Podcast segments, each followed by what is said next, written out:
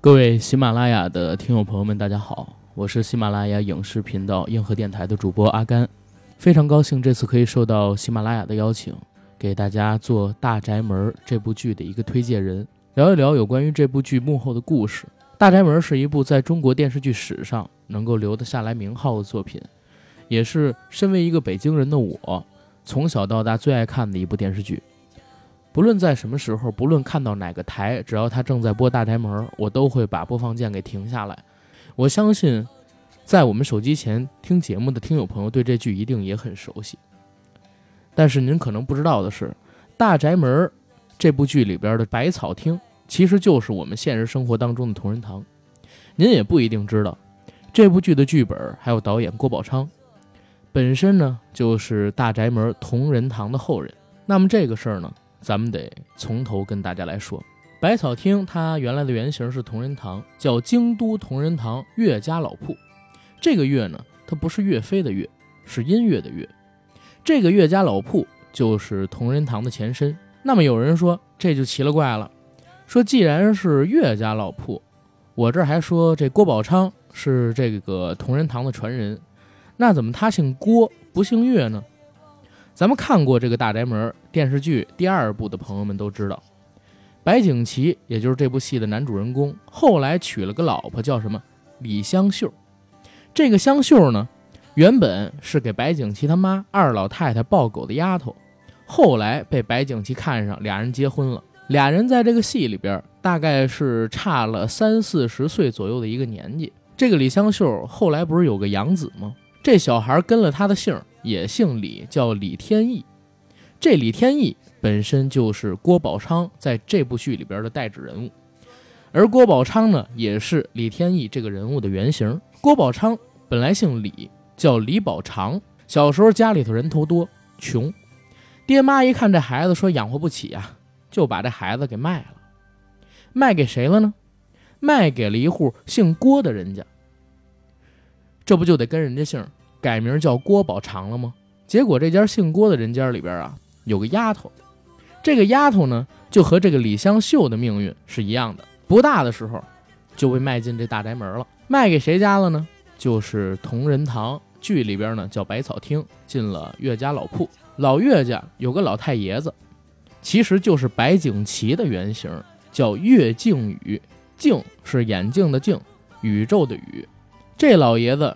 娶郭家丫头的时候已经七十多岁了，而这郭家的丫头啊叫郭荣，嫁给岳老爷子的时候呢只有二十七岁，就跟这李香秀嫁给白景琦是一样的。因为俩人的年岁太大了，所以郭荣跟岳靖宇之间是没孩子的。刚才我说一个七十多，一个二十七，跟人俩差着五十来岁呢。郭荣就想，我到老谁来养我老啊？我得收个儿子，就从郭家。把这郭宝长给收过来了，所以这郭宝长就来到了大宅门里。但有一样说，你到了这个老岳家了，为什么不跟老岳家姓呢？你也算他的干儿子，算这个岳靖宇的干儿子呀。这在当时其实是有规矩的，就是说你嫁到这家来，甭管是你原来生的孩子，还是你收养的孩子，不能跟这大户人家一个姓。这是过去大门大户的规矩，只要不是人家的血脉，你就不行。这个民间叫带葫芦籽儿，带葫芦籽儿分家是没份儿的，就是说这家里老人死了分家没你的份儿，因为你不是这家的血脉，所以过来之后呢，只能是跟着他的母亲养母郭荣，保留着郭宝长的名字，不能跟着姓岳。但是这家的老爷子。七十多岁的这个岳靖宇啊，就是白景琦这原型，很喜欢郭宝长，说这孩子你看着挺叛逆的，打小虎头虎脑的，跟我小时候挺像。这么着吧，我给你改个字，你以后啊就别叫郭宝长了，你把那个长字改成昌盛的昌。就这么着，大导演郭宝昌的名字就是这么定下来的。那么这个岳靖宇老爷子呢？本身也是一挺传奇的人物，他为什么喜欢郭宝长？就是因为觉得这孩子吧，打小就天不怕地不怕，敢惹祸的劲头跟自己小时候很像。你看我们看这个电视剧里边，那白景琦小的时候呢，不也是一个混不吝的主吗？北京话啊，混不吝。所以他喜欢郭宝长这孩子的劲头，因为当年这个岳靖宇在家里头就遭了各种各样的非难。当时他小的时候呢，他家里边是他叔叔管家，他叔叔就看不上他，说你这辈子干啥都别碰草字头的行当。什么叫草字头行当啊？我们都知道同仁堂是卖药的，药字儿不就是草字头吗？就跟他说你别碰我们家里边这一行。他叔叔后来还拿钱。给这个岳靖宇呢，在山东济南捐了个官，叫候补道台。说白了，就是他叔叔不想让他在家待着，看他来气，把他给撵到济南去了。这就跟咱们在这个电视剧《大宅门》里边，二奶奶白景琦他妈不愿意留白景琦，嫌他惹祸，给他弄到济南是一样的。结果这个岳靖宇到了济南，他心里头窝火啊，说：“哎，我这家里边把我他妈给排挤出来，我非给你们干出个人样了不行。”他当时就琢磨着自己能干啥。济南这一块呢，就一个好东西，就是阿胶。咱现在也有吃的，比如说咱这女同志、女同学说补血，那就得吃阿胶。当时岳靖宇觉得这行当好，他就琢磨着，我如果要干，我就得把这整个行当给垄断下来。我首先得盘一些店铺，开店。可他盘店铺手里哪有钱呢？这个老岳家一个子儿都没给他。岳靖宇说：“哎呦，这怎么办呀？我哪儿弄钱去？”他就想了个办法，琢磨着到这当铺里边去当东西。可是这当铺里边也说呀：“你这手里边啥钱都没有，怎么办？”他又想了个邪活，就去了个厕所。这事儿说起来挺恶心。这岳靖宇去厕所干嘛去了？他大便去了。然后把这大便放在一块绸缎上，包得严严实实，塞到一小方盒里，锁起来，扔到当铺去了。对外说：“别打开啊，这是我们家传家宝，我当在这儿。我告诉你，你得给我点银子，你别打开，打开我跟你说，最后我可不赎当了。这坏了，我找你们赔。”这当铺的人呢，也琢磨说：“哎呀，这岳公子来了，他是候补道台，有功名的人。”再说人家家在京城里边也是大门大户，同仁堂岳家老铺有钱啊，这准是家趁万贯，难免一时不便，有点事儿，说手里没钱了，哎，人能差这俩钱吗？就这样，行了，给他当了两千两的银子，可就凭着这两千两的银子，岳靖宇在济南就算是起了家了，开始收购阿胶铺子，最后在济南干大了。这个事儿，我估计看过《大宅门》这部电视剧的朋友们一听就会很熟悉，因为在电视剧里，白景琦也是这么干的。七爷的原话我这儿都记得很清楚，他当时对着店铺里边两个掌柜说：“要不然怎么不让你们看呢？这盒里边是七爷我拉的一泡屎。”那郭宝昌小的时候就跟着他这个养父岳靖宇一块生活了一些时日，岳靖宇给他讲。他自己年轻那会儿怎么着怎么着怎么着，就把这事儿跟郭宝昌说了，所以我们看《大宅门》里就有了这样的一个情景，这样一个桥段。这岳靖宇他爷爷死了之后啊，他奶奶管家，他奶奶叫许氏，娘家姓许，就像这个电视里面写的那样。斯琴高娃演这二奶奶，管这个百草厅整个家当。当时这个许氏夫人管了同仁堂大概有二十多年。就在她管的时候呢，同仁堂迎来了最兴旺发达的时候。当时她是怎么治理同仁堂这个大宅门的呢？因为许氏知道同仁堂历史是怎么起来的，实际上就是靠着给宫里边供补品，说白了就是给大内、给皇家、给王府贝勒提供保健品，靠这起家的。他不能把这给扔了，所以哪怕家中落寞。也一直保持着和宫里边的关系，而且自己给自己家里边的孩子花钱买官当。也就是说，这个商家呀有心思。他如果当时想着不跟权力绑在一块儿，自己挣钱是难的，所以他一直在给后来铺垫。其实就你现在看这样做也是有道理的。所以当时这个许氏夫人通过这种方式就把这同仁堂给弄起来了，跟电视剧里一样。那二奶奶呢，就觉得不能跟宫里边断了联系，所以你看，百草厅大股份在别人那儿，他通过给宫中供药，贿赂那个管药的黄宗洛演的常公公，又是给他买宅子，又是给他娶房姨太太之类的，最后到底还是把百草厅从抢股份的那个人手里给盘回来了。当然，这里头啊，离奇的情节远远不止这么一点儿。除了这以外呢，电视剧《大宅门》里边还有一个情节，也很吸引大家，就是说蒋雯丽老师当年演的白玉婷，白景琦主人公他妹妹。迷上了一个戏曲演员，叫万小菊，迷到最后没办法了，提亲。可人家万小菊家里边有家事，不能答应啊。最后这白玉婷居然跟这唱戏的万小菊的照片结婚了，这件事在历史上是确有其事的，而且就是郭宝昌他们老岳家，而且主人公就是岳靖宇的妹妹，排行第十二。郭宝昌呢，管她叫十二姑。那这位岳小姐就喜欢听戏，她也迷人，迷的是谁呢？历史上是没有万小菊这人的，岳小姐迷的这人就是大名鼎鼎的梅兰芳。梅兰芳先生在台上唱戏，这岳小姐啊是必定捧场，而且一定会坐到第一排。看戏的时候，手里边抱着一个首饰匣子。哎，就是自己的首饰匣子，里边有什么金项链、金耳环、金手镯，上面梅兰芳，哎，一唱出个彩来，金镯子就扔上去了，再唱彩项链也扔上去，最后全来了，就都扔上去，就迷到这个程度。然后下了戏之后呢，梅兰芳不是在后台吗？卸妆准备回去，这岳小姐就在后台外边等着。而且呢，她不进后台，这是因为过去后台有规矩，叫宁养兔子不养贼，一般的外人你是不能进去的，而且男女有别。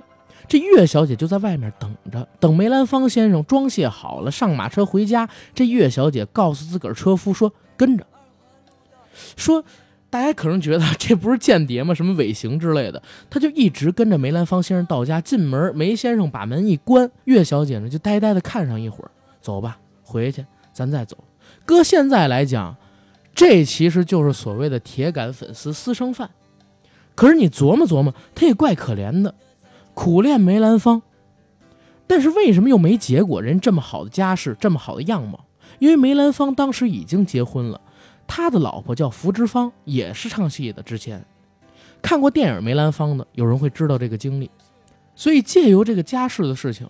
岳家小姐没办法跟梅兰芳在一起，也是挺无奈。苦练梅兰芳没有结果，最后弄来弄去，逼的是没招了。得了，我跟一照片结婚总行吧？就跟照片结婚这个事儿，当时是轰动了北京城，这是历史上确有其事的。所以在电视里头，我们看，就那个白景琦他妹妹白玉婷，最后跟万小菊的照片结了婚。到了后来呢？这老岳家分家以后，这岳小姐呢，她因为没儿没女的，啊，当然跟照片结婚哪来的儿女是吧？但是呢，她又是一房头，分了好多的钱。您想想啊，就这么一个人能花多少钱？分那么大笔的家产，怎么花也花不完。就有不少人惦记这个岳小姐，出于各种各样的目的，就跟现在啊，有的人想傍富婆那道理是一样的，有提亲的。然后也有上门说的，可这岳小姐真是了不起，终生未嫁，就跟这照片过了一辈子，这算得上是三贞九烈、痴情终生的奇女子。这件事呢，在当年轰动京城，所以这个好的题材，郭宝昌导演也没落下，就把自个儿的十二姑也给搁到电视剧里边，而且涉及在谁演这个角儿的时候，当时呢还有了点争议。现在大家都知道，白景琦的妹妹白玉婷这个角色是由蒋雯丽老师来饰演的。可是，一开始的时候，郭宝昌导演把蒋雯丽老师请过来，可不是要演白玉婷这个角色，演谁呢？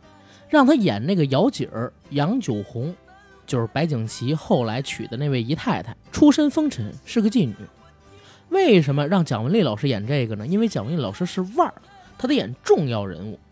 而这杨九红呢，在戏里边是女二号，再有一个就是杨九红，出身风尘是个妓女，而蒋雯丽老师在电影《霸王别姬》里边演张国荣小时候小豆子的那个角色的母亲也是个妓女，而且养的是特别好，而且演的是特别好。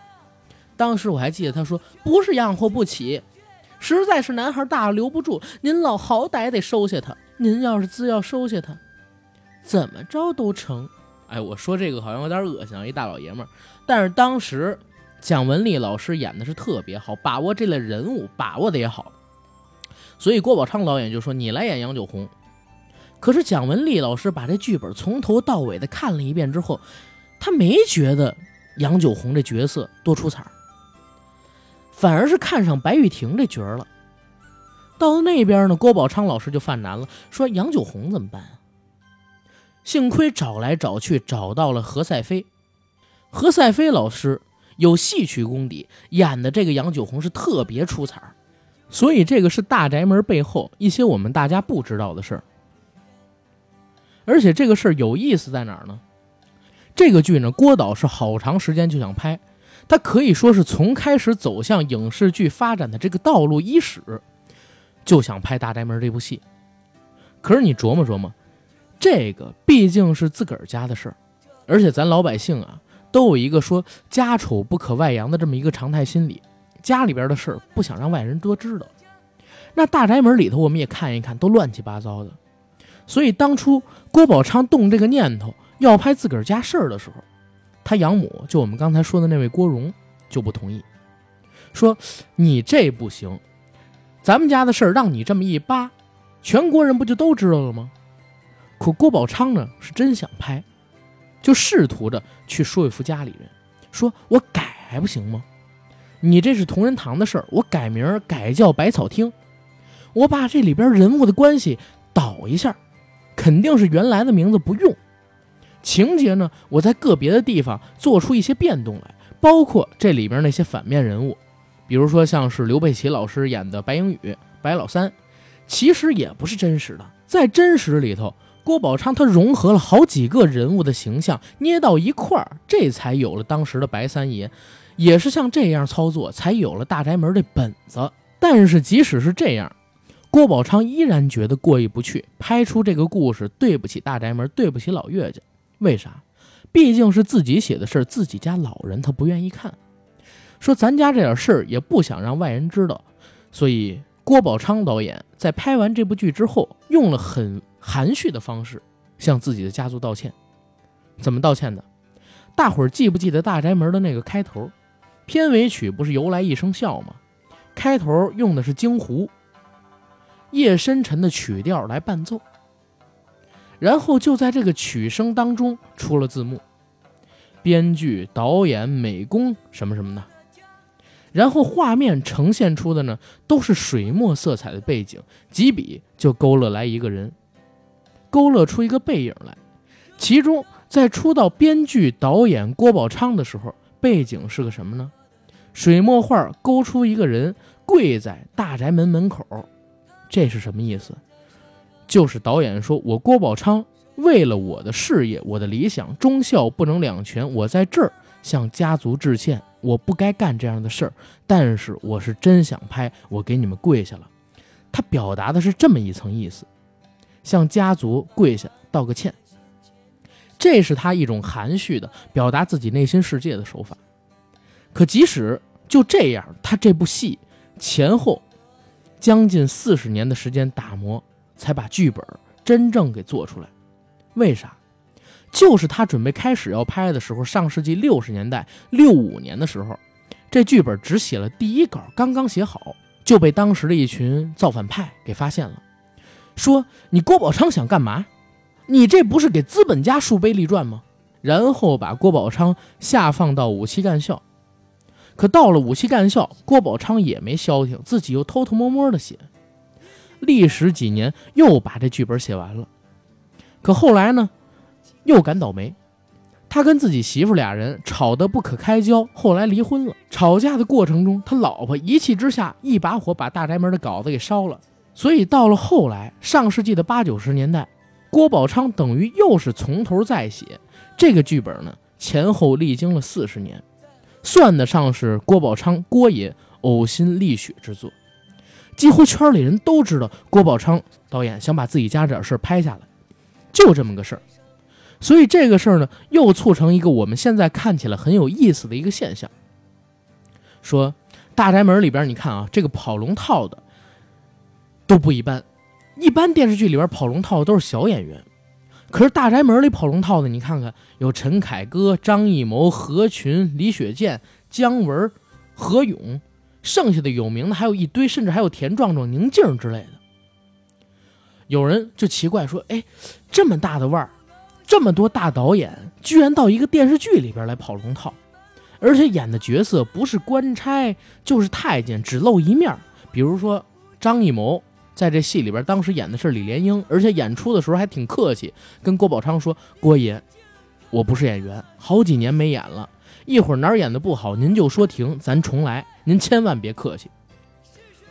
各位看看，张艺谋这么大的腕儿，跟郭宝昌导演怎么这么客气呢？这就是郭宝昌的人脉。郭宝昌导演可以算得上是张艺谋导演还有陈凯歌导演他们这一批人的前辈、伯乐、大师兄。郭宝昌导演在北京电影学院毕业的，毕业之后呢，就被分配到了广西电影制片厂。在那儿工作了好多年之后呢，正好就赶上文化大革命结束，高考恢复。那时候，张艺谋、陈凯歌、何群都开始上大学学电影了，考的就是北京电影学院。毕业以后，就像何群、张艺谋直接分配到了广西电影制片厂，说白了都是郭宝昌的小兄弟下属。而那时候，郭宝昌对第五代导演给予了无私的支持。所以，像什么第五代导演的开山之作《黄土地》，一个和八个，都是在郭宝昌支持之下才拍出来的。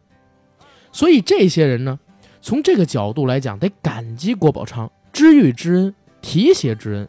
所以一直到郭宝昌一辈子最大的愿望是拍一个呕心沥血之作《大宅门》，这帮人就都来给他跑龙套了。有这些人跑龙套。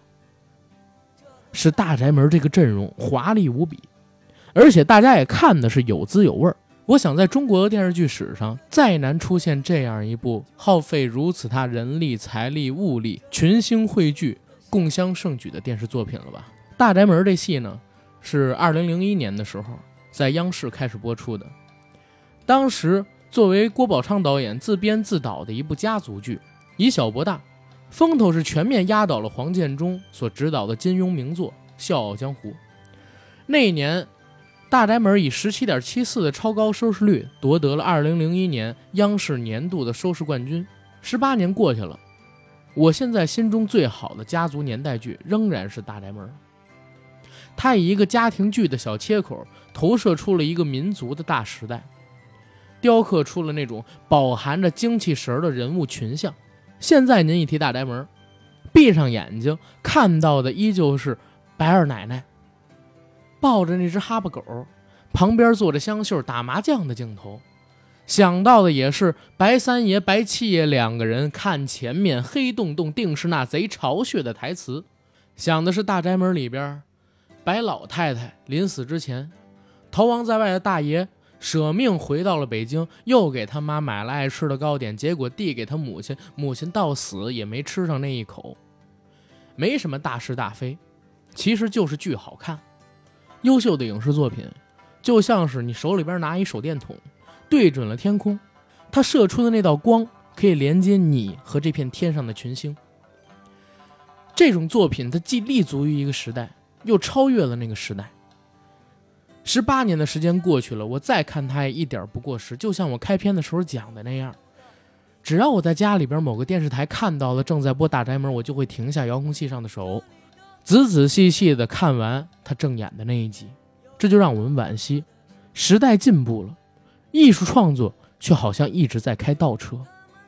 这也越发的体现出《大宅门》这部戏的经典。好，由阿甘给大家带来的大宅门第一部分的剑语，基本上到这儿也就结束了。如果各位还想收听更多大宅门的影视原声，欢迎在喜马拉雅搜索“大宅门”，周一到周五每天更新三集哦。